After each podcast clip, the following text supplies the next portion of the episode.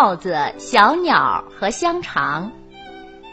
从前有一只耗子、一只小鸟和一节香肠，他们交了朋友，在一起过日子，长时间的生活的和和睦睦、舒舒服服，财产也增加了不少。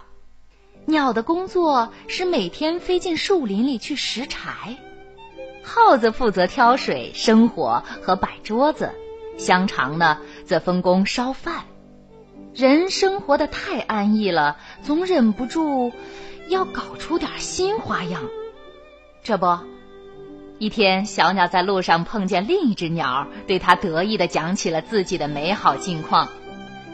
谁知另一只鸟却骂它是个可怜的傻瓜，自己做粗笨的工作，而让那两个待在家里享福。要知道。耗子一生起火来，挑完了水就钻进他的小窝休息，直到有谁叫他才出来摆桌子。香肠呢，只是守在饭锅旁，等进餐时间快到了，才跳进汤里或蔬菜里去滚一滚，这样就算放了油、加了盐，煮好了。小鸟回到家里，放下柴火，他们便上桌子吃饭了。吃完了饭。他们又舒舒服服的睡大觉，一睡睡到第二天早上。这样的生活有多美呀！于是，第二天小鸟受了挑唆，不肯再去拾柴，说什么他当奴隶太久了，完全受他们两个的愚弄摆布了。他要求改变分工，另外试一试，看情况会怎么样。不管耗子和香肠怎么请求，小鸟仍然固执己见。于是，只好豁出去了，由抽签决定命运。香肠抽到了拾柴，耗子负责煮饭，水呢由小鸟去打。结果如何呢？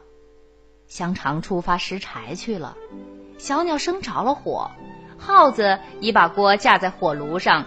就单等香肠拿柴火回来了，谁知香肠老是回不来，他们两个觉得不妙，小鸟就飞出去看情况。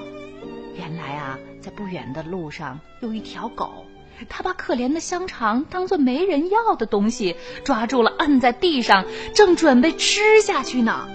小鸟对狗严加斥责，说它公开抢劫。可是斥责有什么用？